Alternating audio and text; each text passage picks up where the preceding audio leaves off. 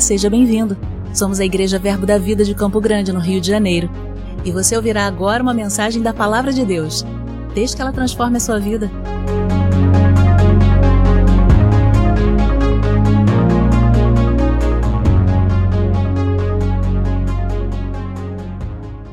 Boa noite! E nós estamos num, num mês específico onde estamos falando de família. E quando estamos falando de família, vamos encontrar muitas situações para a gente tratar. Eu sou professor da matéria Família Cristã. Nós temos sete aulas, são sete dias, ao todo são 13 aulas. E eu vou dizer a você, precisava de mais 13, porque eu não consigo falar da sogra, do sogro, do enteado, do cunhado, da cunhada, do genro, da nora, porque papai, mamãe e filho não é só isso. A gente tem os agregados, tem os que chegam, né? E a relação familiar é uma relação experimental. Na realidade, a família é o lugar onde Deus usa para que a gente aprenda a ter relacionamento. É a família que nos apresenta o mundo. É seu, foi seu pai e sua mãe que te apresentaram o mundo disseram para você: olha, o mundo é dessa cor, o mundo é desse jeito, haja assim, ou pelas palavras, ou pelo procedimento, mas é a sua primeira referência. Então, eu não sei você, mas quando você chega para Cristo e alguém diz para você: Deus é seu Pai, onde é que você vai buscar essa referência?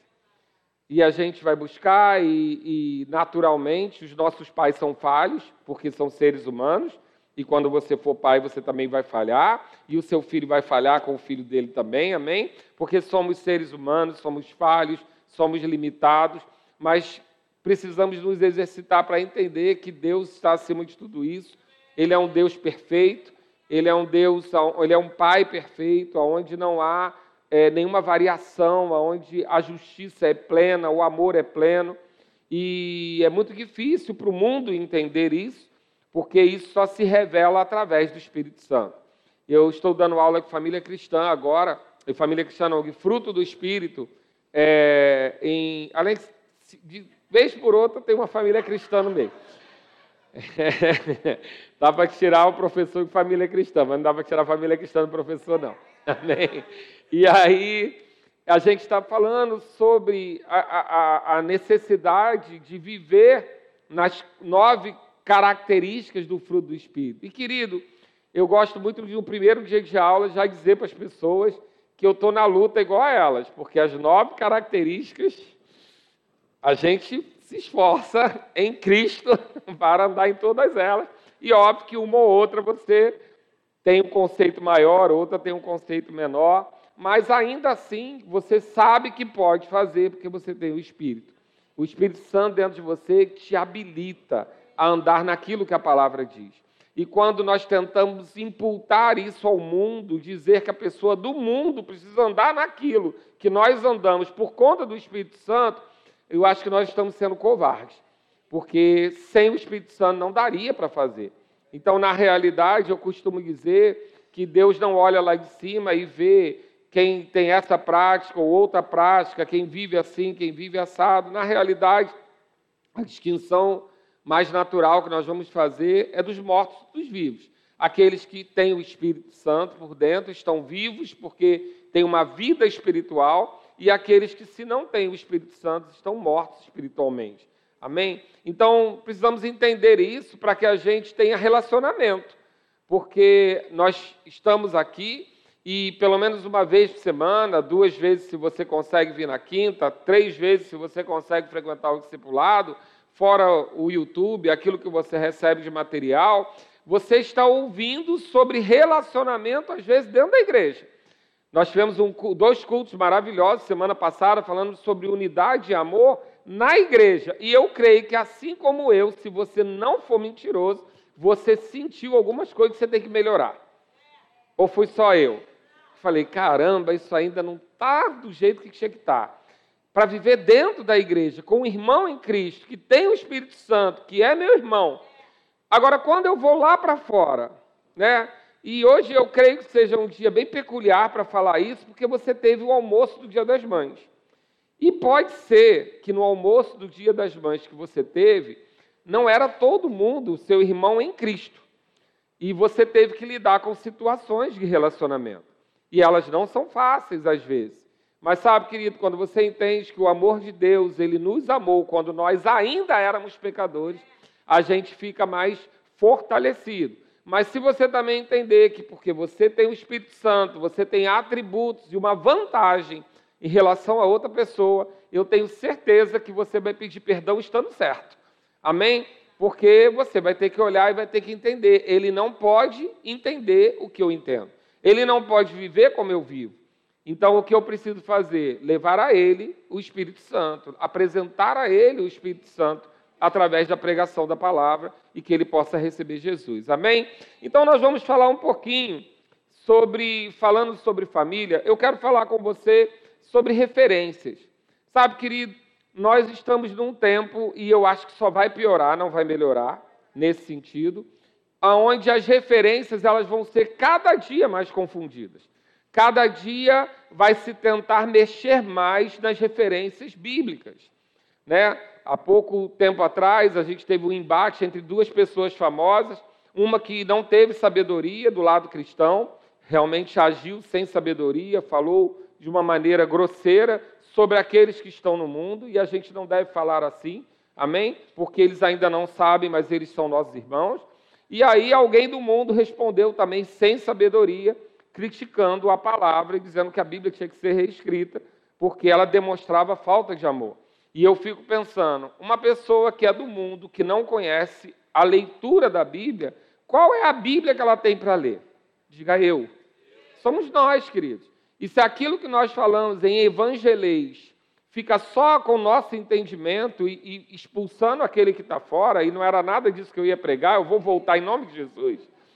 Mas se a gente faz isso, a gente, ao invés de estar fazendo aquele nosso chamado principal de reconciliar o mundo com Cristo, nós estamos expulsando, afastando as pessoas de Deus.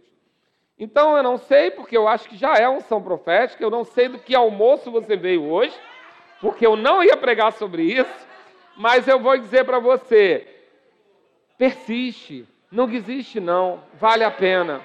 Alguém insistiu na sua vida, alguém insistiu para você estar tá aqui, alguém insistiu e te amou quando você não merecia, e orava por você e declarava sobre você. Se você era como eu, achava crente cafona.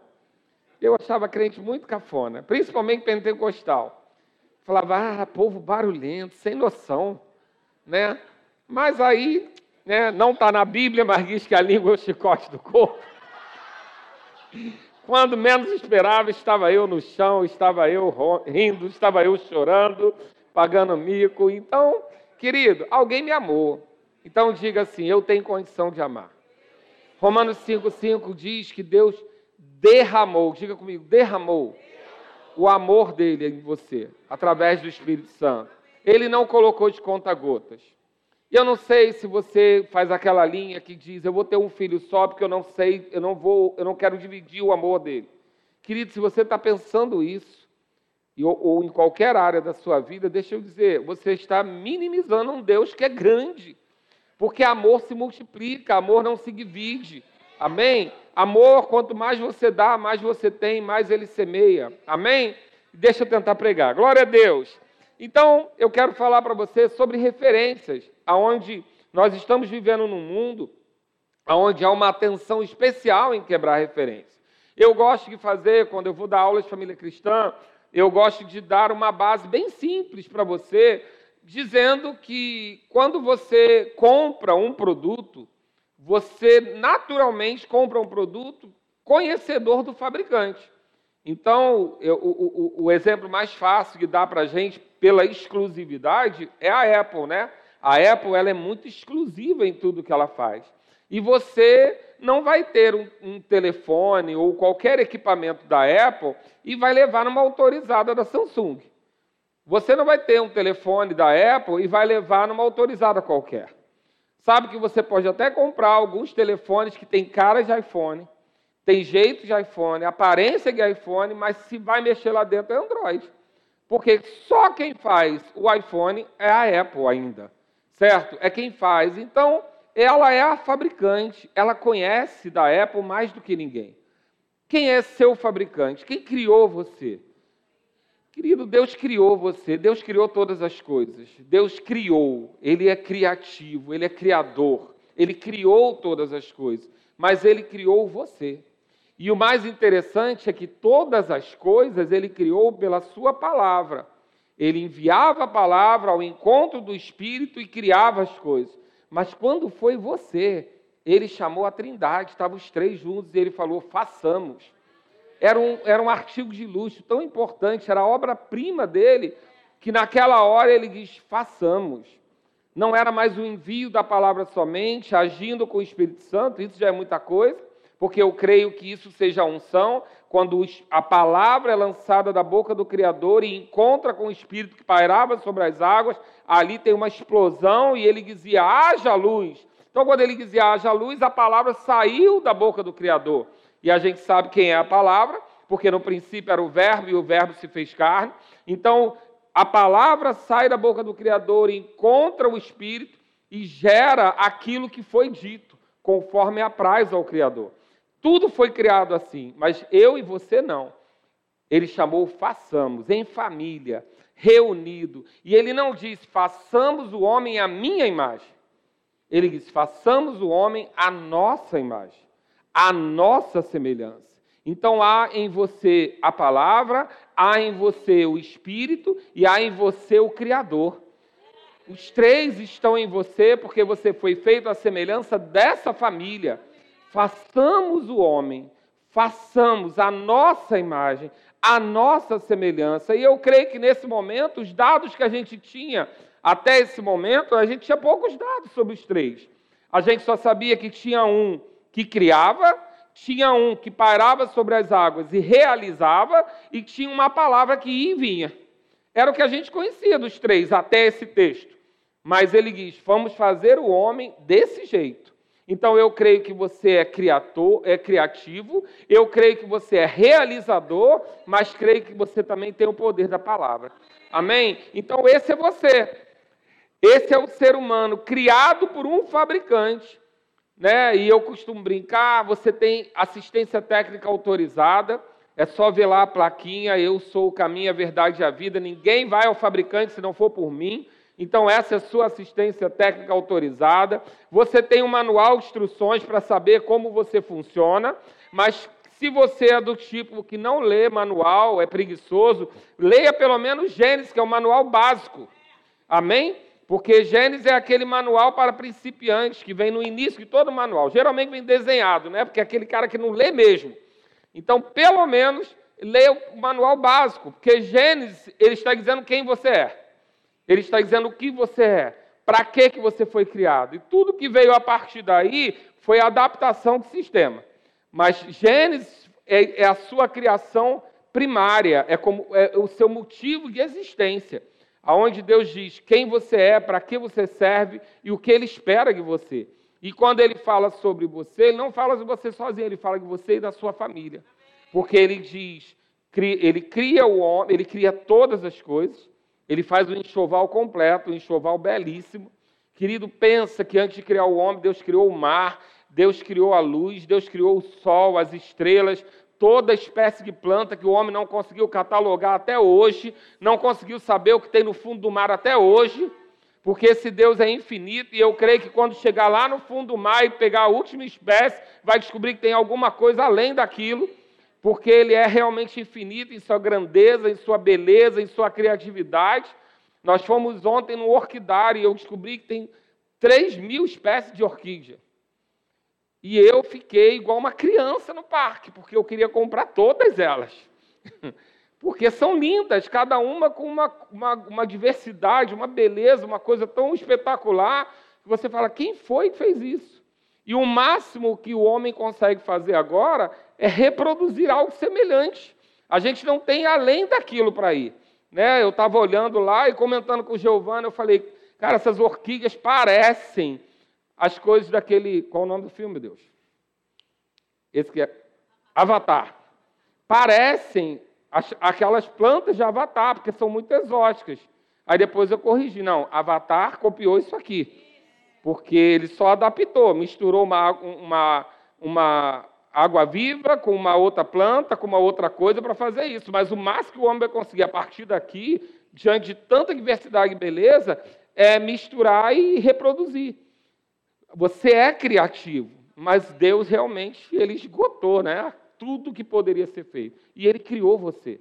E ele criou a mulher e ele criou o homem. Ainda dentro dele, ele separou macho e fêmea. Isso é muito importante você saber, que Deus cria o Adão ainda em espírito, e lá ainda em espírito ele separa macho e fêmea. Quando ele sopra no homem terreno, ele sopra num corpo, e desse corpo ele tira a parte que é a mulher, mas você entende que há todo um processo de criação para que tudo funcione bem. Tudo funcionando bem, tudo perfeito, tudo encaixando, tudo tendo motivo para existir. Mas aí entra o pecado. E quando entra o pecado, nós vamos descobrir algumas coisas. Abre lá comigo. Em Gênesis capítulo 3, nós vamos passear só rapidamente sobre isso, para você entender como que as referências são importantes e nós devemos considerar que o plano original de Deus ele foi alterado pela entrada do pecado. Ele foi alterado por aquilo que o homem colocou. Não era aquilo que Deus fez. Eu gosto de dizer que Deus criou tudo que era bom. Nos seis dias que Deus criou o mundo, Deus não falou, ops, caramba, queimou, deu errado. Não tem isso. Você só vai dizer Deus criou e viu que era bom. Deus criou e viu que era bom. Deus criou e viu que era bom. E diz para o homem: não experimente da árvore do bem e do mal. Por quê? O bem eu já te apresentei. Tudo que eu criei. E o mal é o quê? A ausência do que eu criei. Então você vai experimentar a ausência. Você não precisa experimentar a ausência porque eu tenho tudo que é bom para você. Ah, mas foi Deus que criou o mal? Não, querido. O mal vai ser sempre a ausência daquilo que Deus criou. Deus criou a doença? Não. Deus criou a saúde. A ausência de saúde é doença. Deus criou a maldição? Não, Deus criou a bênção. Mas a ausência da bênção é maldição. Deus criou a miséria? Não, Deus criou. Foram, eram tantas árvores para Adão que não dava conta. Deus criou fartura, mas a ausência da fartura é a miséria. Então o que ele diz? Não prove dessa árvore, você não precisa conhecer a ausência do que eu fiz, porque tudo que eu fiz é bom. Tudo que eu fiz é bom. Você não precisa conferir para ver se o que, não, o que é diferente do que eu fiz é bom ou ruim. Não, o que eu fiz é bom e a ausência disso é o mal. Não precisa experimentar, mas o homem quis experimentar. E quando o homem quer experimentar e desobedece, ele faz aquilo que você já sabe, ele abre, ele abre acesso ao pecado. E o pecado vai se instalar na sua carne e aí vão vir os desejos ilícitos, mas isso tem uma progressão. E você vai perceber, a gente não vai ter tempo aqui para dissertar tudo isso, mas você vai perceber sempre um investimento de Deus na família e um investimento do diabo contra a família. Então, se você olhar lá em Gênesis 3, você vai ver a queda do homem. E na queda do homem vai chegar a maldição sobre o homem, sobre a mulher e sobre a terra. A terra agora, ela seria, ela daria é, trabalho ao homem, mas um trabalho negativo, ela traria fadiga. Deus não criou o homem, pra, Deus criou todos para trabalhar, para produzir, para ser frutífero, mas a fadiga, ela entrou com o pecado. Então, amaldiçoado por quem? Pelo homem. Porque o homem, quando pecou, tirou a bênção, colocou sobre a terra a ausência da bênção que Deus havia dado. Lembra que Deus tinha dito que as árvores dariam fruto conforme, conforme a sua espécie? Deus tinha dito que os, os animais iam se multiplicar, que o homem ia se multiplicar e ele teria domínio sobre toda a terra. Mas quando o pecado entra, o que acontece? Essa terra fica ausente dessa bênção. E aí Deus diz: por tua causa a terra é amaldiçoada. Então o pecado entra e ele entra na vida do homem. E nós vamos ver que nessa referência, e eu gostei muito, se você não esteve aqui, na primeira quinta-feira desse mês, onde Rodrigo Silva deu uma abertura de mestre sobre família, ele colocou o aspecto da, da palavra, e eu achei fantástico ele dizer que nós ensinamos os nossos filhos a falar e isso é o que torna eles sociável. Então, os pais ensinam aos filhos e os pais aprenderam com seus pais, e os pais aprenderam com seus pais, e ele foi até Adão, que aprendeu com quem? Com o próprio Deus. A palavra, a fala, o ensino era Deus com o homem, diretamente.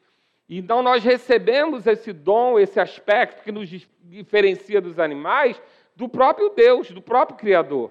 Então havia interesse dele em relacionamento. Ele não criou um ser mudo. Ele não criou um ser que não se comunica, que não tem vontade, que não diz o que quer. Ele não criou um ser que é, gostaria dele sem opção. Não. Ele criou um ser para se relacionamento, para comunicação. E para ter relacionamento, você precisa entender as diferenças, você precisa entender sentimentos, você precisa entender limites, você precisa entender o que é bom para você não é bom para o outro. E Deus nos cria para isso, para relacionamento. Mas aí, quando o pecado entra, o relacionamento começa a ficar conflitante, inclusive na família. Já na segunda geração, na primeira geração, que é Adão e Eva, quando o pecado entra, o que nós vamos ver? Um homem se omitindo e dizendo: a mulher que tu me deste. Isso é, já é consequência do pecado, querido. Essa atitude, se você tem, fica sabendo que é do cão. Amém? Essa história que foi ela, né? Foi alguém que fez terceirizar a responsabilidade. O homem já entra nessa concepção de fazer com que ele não sofra o dano e traga o dano para outra pessoa. Já é aqui uma questão é, de uma deturpação do papel do homem na família. Porque lembra que o homem foi criado para guardar e cultivar? Quem tinha que proteger aquela mulher era ele. Ainda que ela estivesse errada. Ela tinha que dizer: olha, ela errou, mas fui eu que vacilei, porque eu não contei para ela direito. Eu, e quando ela errou, eu fui junto, eu, eu me eximi do meu papel de dizer a ela que ela estava errada. Então a omissão entra na primeira geração. Na segunda geração, o que entra? A inveja. A inveja vai entrar entre Caim e Abel. E logo com a inveja vem o homicídio. Então você vai perceber que já é uma segunda geração deturpada já não é o projeto de Deus, porque Deus fala em crescer e multiplicar, não fala para matar, não fala para dominar um ao outro. Deus fala para dominar as coisas e ter relacionamento com o outro. Mas entra nessa segunda geração, entra já inveja e homicídio. E é curioso porque, ainda que Caim tenha errado, Deus fala: mas se proceder bem, não vai dar tudo certo. Tem chance. Deus sempre dá uma chance. Diga comigo, Deus sempre dá uma chance. Ele sempre dá uma chance. Nós temos um Deus misericordioso. Nós temos um Deus que não joga em nosso rosto, em nossa face, os nossos erros. Nós temos um Deus que não nos condena, pelo contrário, ele sacrifica por nós, ele apazigua a sua própria ofensa por nós. E aí nós vamos prosseguir. Vai lá para Gênesis 4, depois do primeiro homicídio você vai ver lá os descendentes de Caim. Lá em Gênesis 4, versículo 8, você vai ver que Caim se desentende com Abel e o mata. No versículo 17, começa a vir a descendência dele. Coabitou Caim com sua mulher. Ela concedeu e deu à luz a Enoque. Caim edificou uma cidade e lhe chamou Enoque, o nome do seu filho. A Enoque nasceu Irade. Diga comigo, Enoque, terceira geração.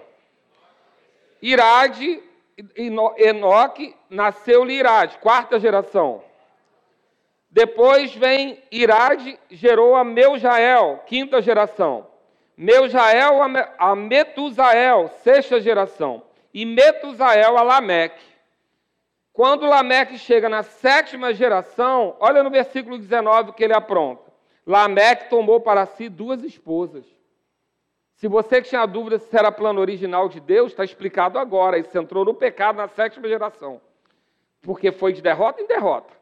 Porque quando o pecado entrou, hábitos foram sendo feitos. Por quê? Por causa da falta de referência. Porque se Deus cria a mulher do homem, a mulher é parte dele. E se a mulher é parte dele, esse homem não tem tantas costelas assim, amém?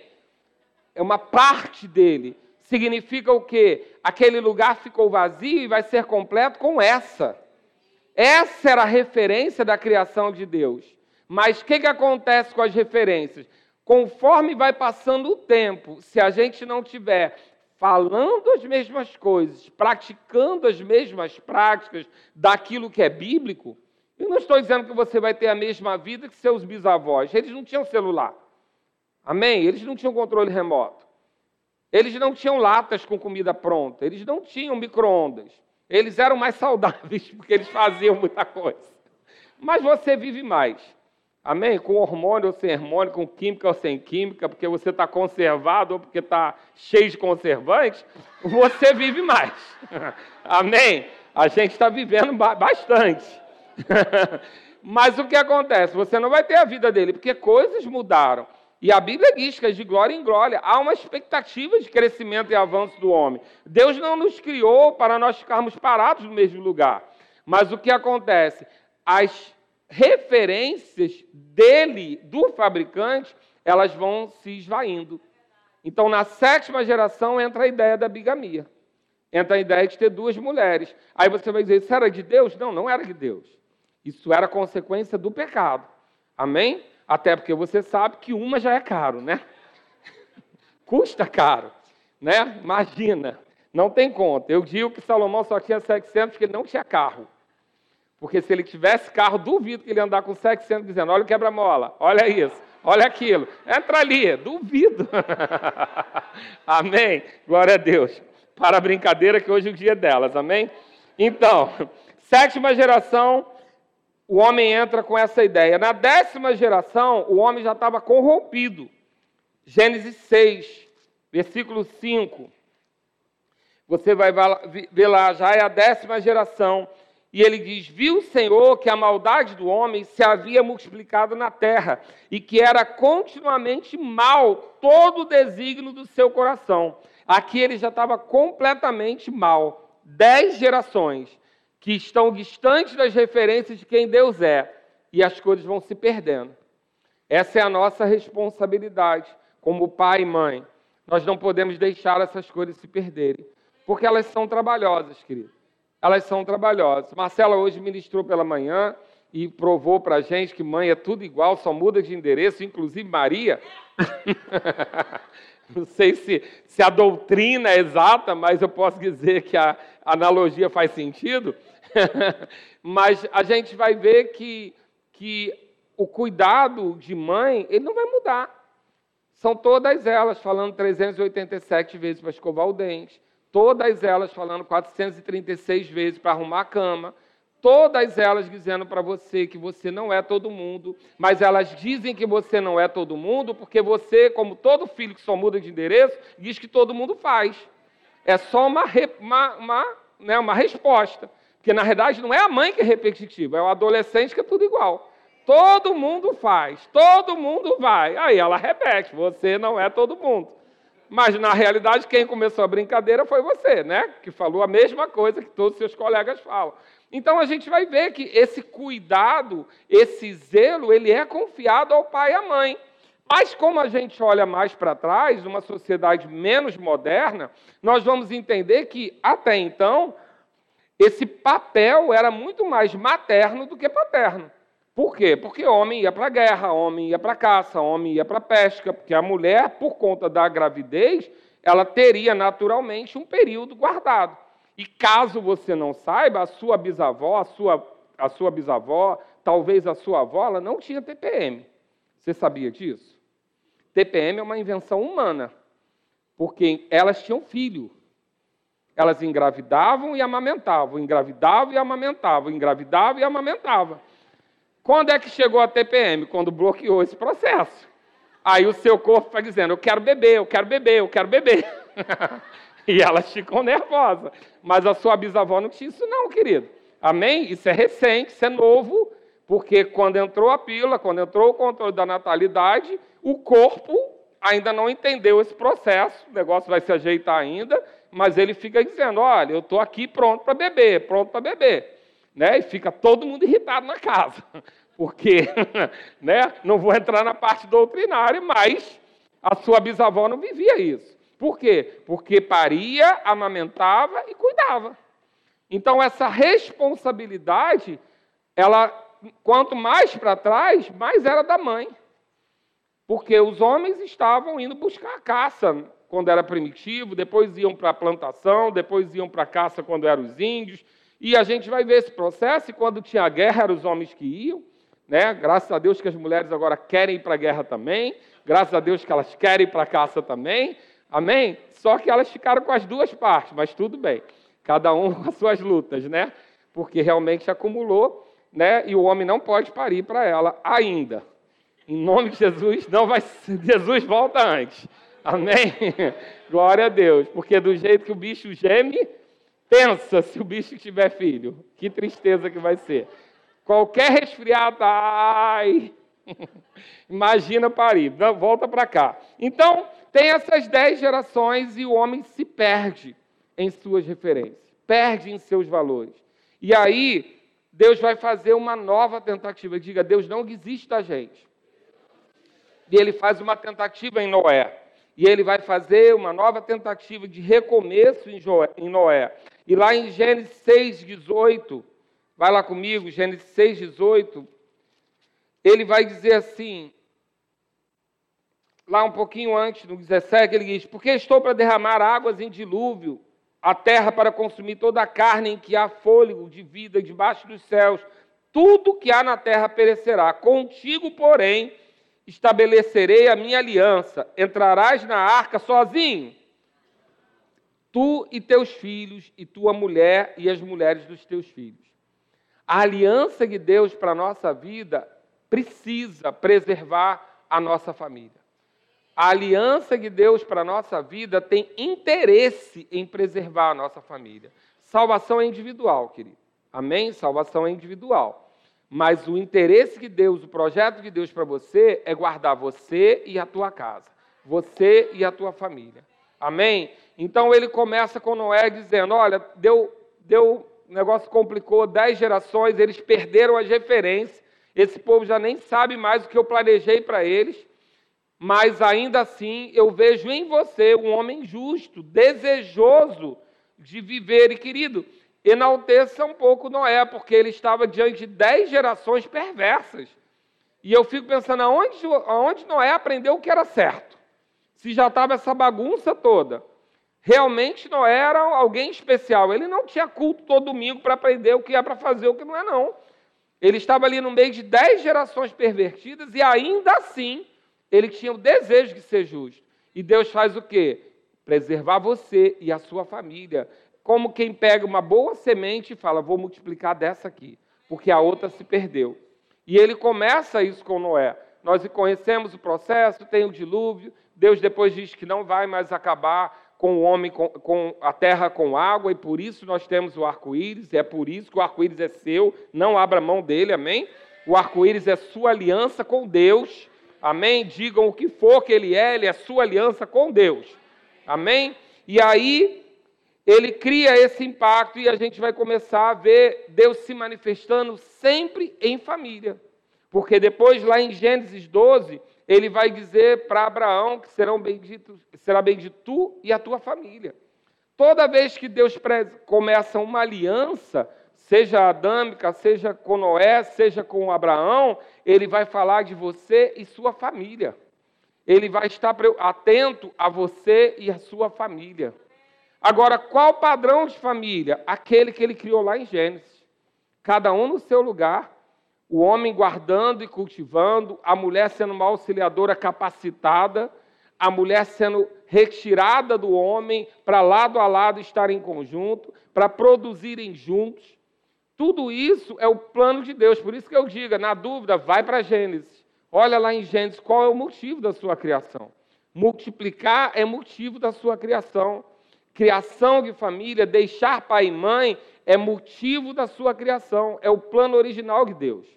Mas o homem entra com uma coisa que eu não sei se é pior ou igual ao diabo, chamado boa intenção.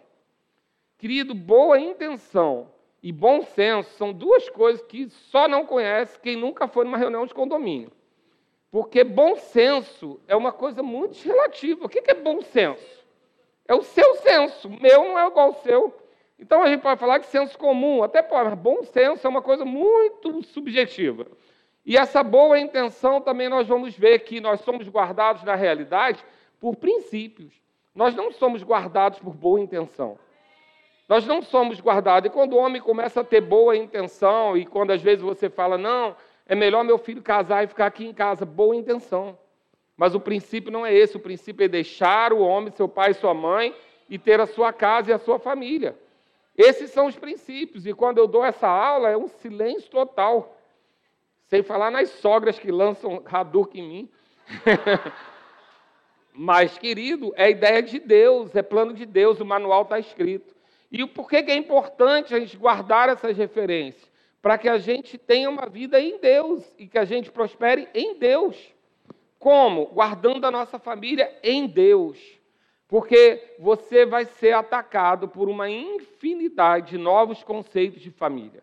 Você vai ser atacado, e óbvio, queridos, que eu não sou um alienado para dizer para você que família é papai e mamãe da margarina. Amém? Nós vamos ter família que o, o, o pai está ausente, ou por morte, ou por desaparecimento. Nós vamos ter é, situações de viuvez, nós vamos ter tantos casos que vão fazer formações diferentes, mas entendam uma coisa: as formações diferentes elas podem ter as suas causas, mas existe um plano ideal. Existe um plano, uma forma ideal, amém? Se você não está nessa forma ideal, vai haver uma graça para essa circunstância. Lembra que o seu Deus não condena nem lança lado em rosto? Querido, se houve alguma coisa nesse intervalo que interrompeu esse processo, ok. Mas o que é importante você saber? O seu lugar. Uma outra coisa que Marcela falou hoje pela manhã, e eu já conhecia, porque eu estava aqui no testemunho de uma pessoa, foi uma, uma, uma mulher que cria seu filho sozinha. Ela diz: Eu não sou pai, eu sou só mãe. Eu não consigo ser pai e mãe. Se o, o pai é ausente, que pena. Mas eu vou ser mãe, porque as habilidades que eu recebi é para ser mãe. Óbvio que uma mãe sobrecarregada, né, cumprindo o lugar vazio que esse pai deixou. Mas ela não vai se transformar em pai e mãe porque ela não tem os atributos para isso. Amém? Por que, é importante você entender? Você tem que saber o seu lugar. Você tem que saber para que, que Deus te criou. Você tem que saber qual é o padrão de Deus para a sua vida. E quando nós falamos de padrão de Deus para a sua vida, e o relógio está contra mim, nós vamos falar sobre cuidado de Deus o tempo todo com você e sua família. E para resumir de forma bem rápida, em Abraão você vai ver isso, depois você vai ver isso na Páscoa. Deus não manda cada um comer a carne e marcar a sua vida com sangue, manda marcar a casa para guardar toda a família, e toda a família tinha que comer aquela carne para estar guardado, porque o projeto de Deus é guardar a sua família. O projeto de Deus é preservar a sua família. E nós vamos ver no livro de Atos, quando alguém conhecia de Deus, havia uma intenção de guardar a família. O carcereiro, Cornélio, você vai ver que há uma intenção de que a família receba, porque esse é o plano original de Deus. Deus não tem um projeto para você individualmente. Depois que você se casou, depois que você formou um núcleo familiar, você se tornou uma só carne.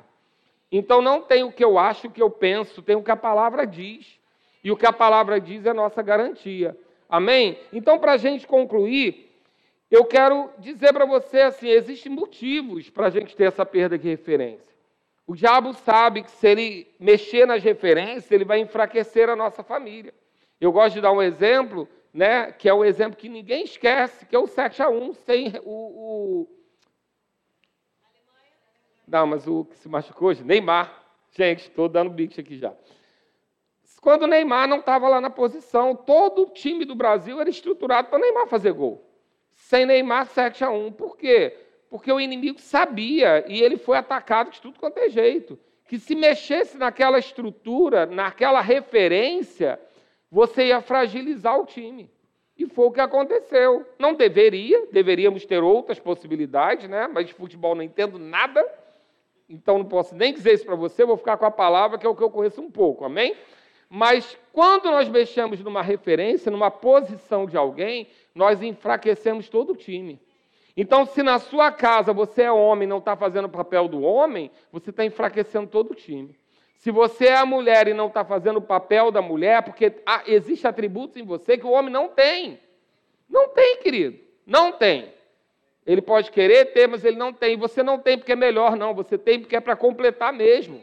Amém? Existem nele atributos para caça, existem nele atributos para avanço. Não que uma mulher não possa avançar e nem possa caçar, mas os atributos principais vão estar no homem.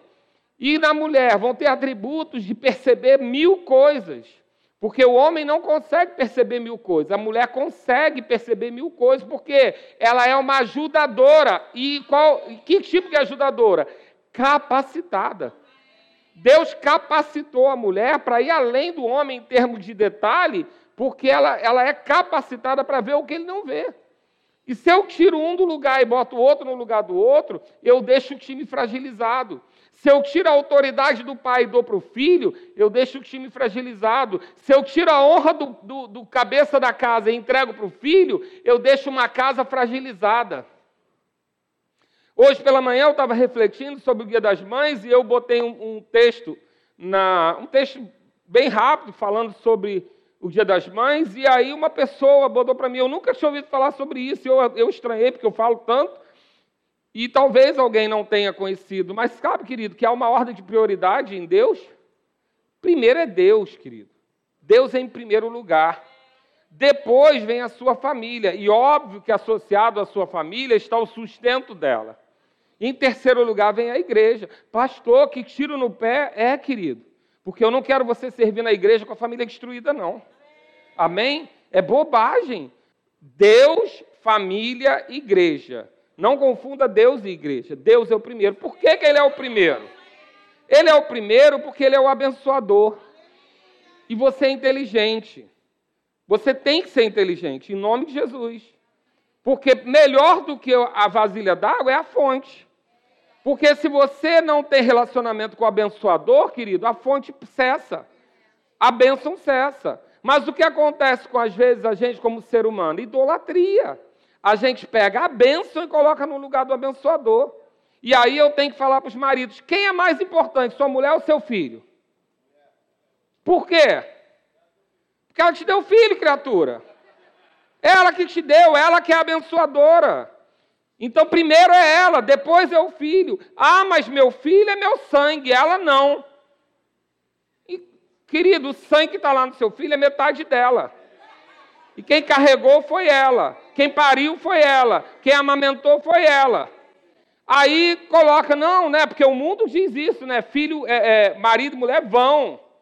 Filho fica. Bobagem, querido. Você vai, quando você dedicar mais tempo ao seu filho que ao seu cônjuge, você perde os dois. Pega os dois, querido. Porque você não vai fazer nada melhor para o seu filho do que cuidar bem da mãe dele. Não tem carro, não tem dinheiro, não tem presente, não tem nada que você dê para o seu filho mais importante do que cuidar da mãe dele. E aí as pessoas trocam a ordem das coisas. Primeiro é o abençoador. Aí fala, não, meu filho é mais importante, meu filho é mais importante, meu filho é mais importante. Sabe o que acontece? O filho vê isso, vê você maltratando a mãe, não quer você não. Porque você vira para ele um problema e dá-lhe gabinete pastoral para consertar isso. Por quê? Porque está trocando a ordem. Primeiro é sempre o abençoador. Diga comigo, eu sou inteligente. Primeiro é a fonte. Primeiro é o abençoador. Então, quem é o abençoador total? Deus. Depois, quem é o segundo abençoador? O seu cônjuge. O que você escolheu, criatura. Você que escolheu. Não, não escolhi, ele que me escolheu. Você atraiu. Foi você que atraiu. Você se vestiu do jeito que ele gostava. Você que é culpado. você atraiu. Ou escolheu ou atraiu, foi você. Não foi Deus, foi você. Diga, fui eu. Pronto. A responsabilidade é sua. Não terceiriza, Adão. Amém? Foi você que escolheu ou você atraiu. Você emitiu algum sinal que chamou a pessoa. Então foi você. Então essa é a segunda mais importante. E depois, depois, terceiro lugar, seu filho. Se não, é idolatria, tem inversão. Amém? E a igreja, onde entra aí a igreja? Entra depois disso para servir você, para você ter isso também. Amém? Mas a igreja não vai te dar Deus e a igreja não vai te dar a tua família. A igreja vai explicar o, caráter de Deus, a igreja vai explicar, ajudar você a ter a sua família. Mas a ordem é essa, sempre. Se tiver que decidir, primeiro a benção, depois o abençoador. Amém? Por quê? Porque você é inteligente. Não é nem para você ter o Espírito Santo, não. Você é inteligente. Diga. Primeiro é o abençoador, depois a benção. Desculpa. Estou dando beat, gente. Desculpa. Primeiro, o abençoador sempre, porque você é inteligente. Amém? Primeiro é a fonte, depois aquilo que ela sai da fonte. Certo? Porque se eu pegar a água toda e não considerar a fonte, eu vou beber aquela água e depois não vai ter mais. Se eu cuido da fonte, eu tenho água para sempre. Amém? Mas eu quero dizer para você que há um interesse em enfraquecer a sua família, há uma, um interesse em trazer confusão na posição e função de cada um, e há um interesse mesmo em deixar a sua família disforme. O anticristo ele tem interesse em deformar a sua condição. Ele tem interesse em fazer você cada vez menos semelhante. Lembra de Deus falando? Façamos a nossa imagem e semelhança. O que, que ele queria ser? Semelhante a Deus. O que nós somos? Semelhantes a Deus. O que ele quer fazer? desmontar essa semelhança, porque quando ele anula você e sua família, quando ele deforma você e sua família, ele deforma a imagem do Criador. Então a gente não pode ficar bobinho nessa história. A gente precisa saber. Tem coisa na Bíblia que é complexo para os dias de hoje? É, querido. É. Eu dei aula aqui de fruto do Espírito, estava conversando com as pessoas, e vez por outra eu dizia: pede para sair. Pede para sair, querido. Tem coisas que não tem o que fazer, não. Ontem eu estava explicando sobre amor sexta-feira, e li lá o texto que tem que amar os inimigos. Aí eu falei, rasgaram esse texto em 2022, né? Porque a gente falava mal dos inimigos, e a Bíblia diz que a gente tem que amar os inimigos. Aí eu falei, quem está no mundo pode xingar a gente? Pode. Quem está no mundo pode falar mal da gente? Pode. Quem está no mundo pode perseguir a gente? Pode. Eles estão mortos. E você pode xingar eles? Não. E você pode perseguir eles? Não. Não é papel da igreja ser perseguidor. E perseguido? É, é bíblico. Pede para sair. Não gostou? Pede para sair. É isso que Jesus colocou ali. Aí a gente quer as promessas, mas não quer essa parte, não. Não, mas tu não viu o que eles fizeram? Eles podem fazer. Eles têm direito a fazer, eles estão mortos. Agora você não, você tem o Espírito Santo dentro de você. Amém? Então, se temos as referências, se temos o modelo, temos o manual, a gente não vai perder a nossa família. Não vai, querido, não vai. E nem marca gabinete para dizer que se Deus quiser, que o amor acabou. Não diz nada disso, não, querido. Diz não, porque nada disso é verdade. Você pode até dizer assim: eu não quero mais, eu vou ceder a minha carne. Aí tá bom, aí eu tenho que fazer. Agora, não bota Deus no bolo não, porque Deus criou você para ter família e para preservar sua família. E como que a gente faz isso? A gente faz isso preservando as referências de Deus. Preservando, eu não estou falando de religiosidade, eu não estou falando de religião, eu não estou falando de costumes, eu não estou falando de nada disso. Eu estou falando de ir no original, lá na fonte, e descobrir o que Deus queria para mim. O que, que Deus quer para mim? Deus quer que você tenha domínio sobre as coisas, não sobre as pessoas. Deus quer que você deixe pai e mãe e vá criar a sua família e começar sozinho. Deus quer que você, homem, guarde, guarde a sua casa, proteja a sua casa e que você cultive, ou seja, leve provisão. E Deus quer, mulher, que você seja uma auxiliadora e que seja como capacitada que você é, que você seja uma mulher virtuosa. E você é uma mulher, você já é virtuosa. Você já é virtuosa. E agora, voltando para as mulheres para finalizar, querido, Jesus foi sustentado por mulheres no seu ministério, amparado pelas mulheres, numa época que a voz da mulher não tinha valor. Quem noticiou a ressurreição de Jesus foi as mulheres. Eu não estou fazendo nenhum discurso de privilégio para as mulheres, não. O dia dos pais eu dou, devolvo para os homens, mas vamos considerar que há sobre elas uma capacidade especial a capacidade de gerar a capacidade de parir, a capacidade de amamentar. Eu não sei você, se você só viu em filme a amamentação. Pode ser que você só tenha visto em filme, né? Aquele filme nevoado, com aquela, com aquela cortininha de filó. Mas a amamentação é alguém de três em três horas no seu peito sugando de você. É bonitinho, gente, mas pelo amor de Deus. Tem que ter muito amor envolvido. Três e três horas para mulher que gosta de dormir? Três e três horas? Não é, não é, é osso. E a criança chora e é amor? Não, é fome. mas elas têm essa capacidade. Então eu fico olhando lá para 1 Coríntios 13 e fico pensando, o que é mais parecido na terra que a gente tem desse amor que descreve o amor de Deus? Eu creio que seja o amor de mamãe. Ah, mas o senhor está puxando sardinha porque é dia das mães? Não, eu estou falando porque eu tinha mãe. Eu tinha mãe e pai. Mas quando eu estava dodói, eu queria era colo de mamãe. Queria até hoje. até hoje, quando eu estou doente, eu falo, cadê minha mãe que não está aqui para me dar uma cancha? Porque a mulher fala assim, levanta, homem.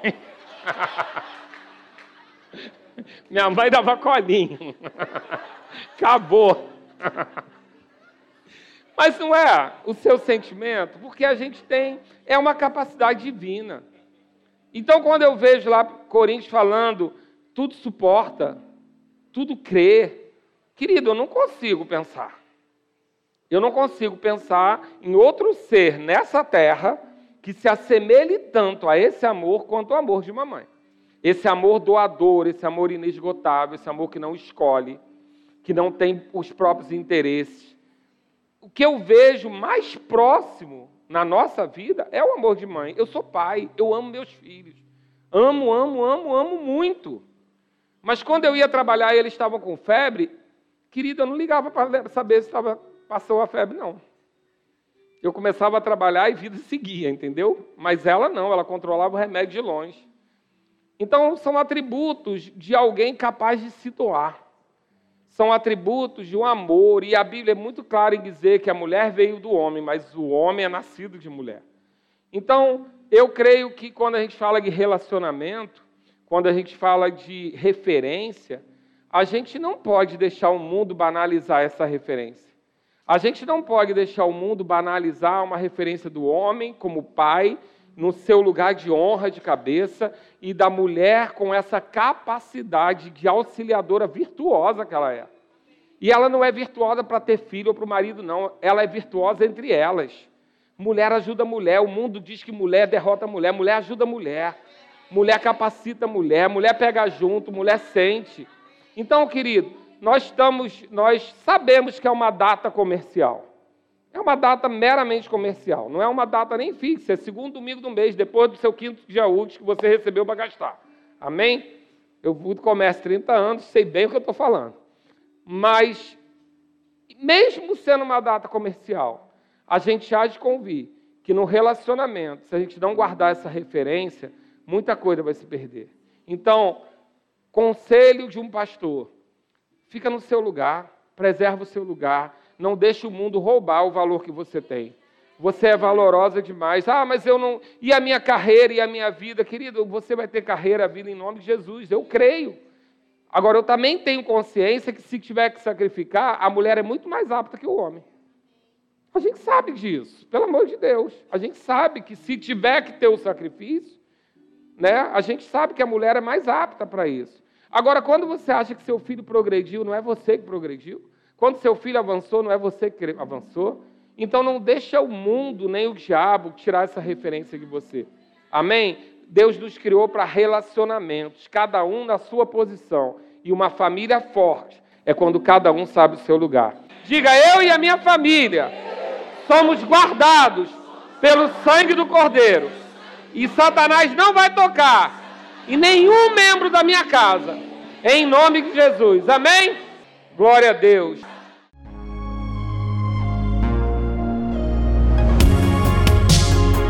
Ouça outras ministrações em nosso site verbodavida.com barra Campo Grande RJ. Nos acompanhe também em nossas redes sociais, Facebook, Instagram e YouTube. Seja abençoado na prática dessa palavra.